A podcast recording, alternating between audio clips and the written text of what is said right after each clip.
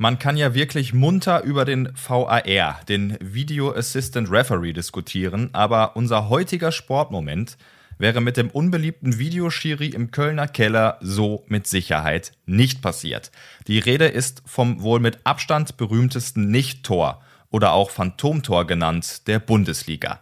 Der Unparteiische gab am 23. April 1994 einen Treffer von Thomas Helmer, der gar keiner war. 32. Spieltag Bayern München gegen den ersten FC Nürnberg. Die Meisterschaft war noch nicht entschieden. Bayern musste siegen, damit man Tabellenführer bleibt. Nürnberg brauchte einen einzigen Punkt, um den drohenden Abstieg abzuwenden. Mitte der ersten Halbzeit im Olympiastadion. Es gibt Ecke für die Bayern, Kopfballverlängerung. Der besagte Helmer kommt an den Ball, schließt ab, mehr schlecht als recht mit der Hacke. Allerdings geht die Kirsche knapp am Tor vorbei. Soweit so schlecht, denn der damalige Linienrichter Jörg Jablonski hat für sich selbst gesehen, der Ball ist hinter der Linie. Kleine Anmerkung, war er ja auch, aber hinter der Torauslinie und eben nicht im Tor. Und ja, das hat Jablonski dann auch so dem Schiedsrichter Hans-Joachim Osmas gesagt. Die Nürnberger waren völlig zu Recht außer sich, aber alle Proteste waren umsonst. Das Tor hat gezählt. Was für eine absurde Geschichte eigentlich. Wie genau die Momente danach abgelaufen sind, darüber gibt es natürlich höchst verschiedene Sichtweisen. Schiri Osmas hat mal im Donaukurier gesagt, dass er selber total am Zweifeln war, weil die Nürnberger ebenso aufgebracht waren, woraufhin er Helmer gefragt habe, ob der Ball denn auch wirklich hinter der Torlinie gewesen sei.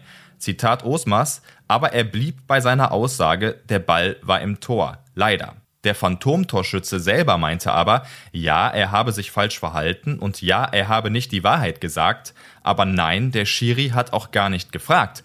Wer da recht hat, wird wohl immer unklar bleiben, aber diese skurrile Situation wird auch für immer und ewig einen Platz in den Geschichtsbüchern haben.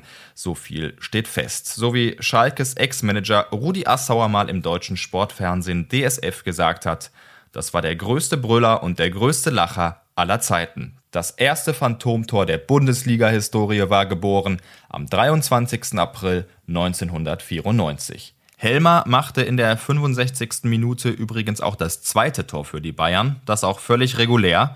Nürnberg kam noch auf 1 zu 2 ran und, wie kann es anders sein, ausgerechnet Helmer verursachte 10 Minuten vor dem Ende noch einen Foulelfmeter über den Schiedsrichter Osmas, der offenbar vom schlechten Gewissen geplagt war, nachdem er in der Halbzeit die ersten TV-Bilder gesehen hatte, auch im Donaukurier meinte, ich dachte ein Geschenk des Himmels, denn an diesem Elfmeter gab es nichts zu rütteln.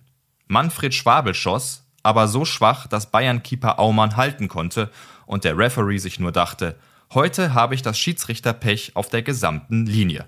Gut, in dem Zusammenhang das Wort Linie zu nutzen, ist auch Galgenhumor, aber rechts hatte er. Die Franken erreichten nicht den bitter benötigten Punkt für den Klassenerhalt. Bayern gewann 2 zu 1.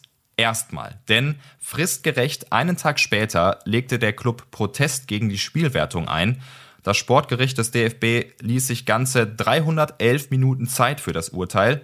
Das Spiel wird annulliert und nochmal komplett wiederholt was dann auch deutlich, deutlicher ausgefallen ist, nämlich 5 zu 0 für die Bayern. Die holten sich dann den Meistertitel und Nürnberg musste runter in die zweite Liga. Des Thomas Helmer Freud ist des anderen Leid.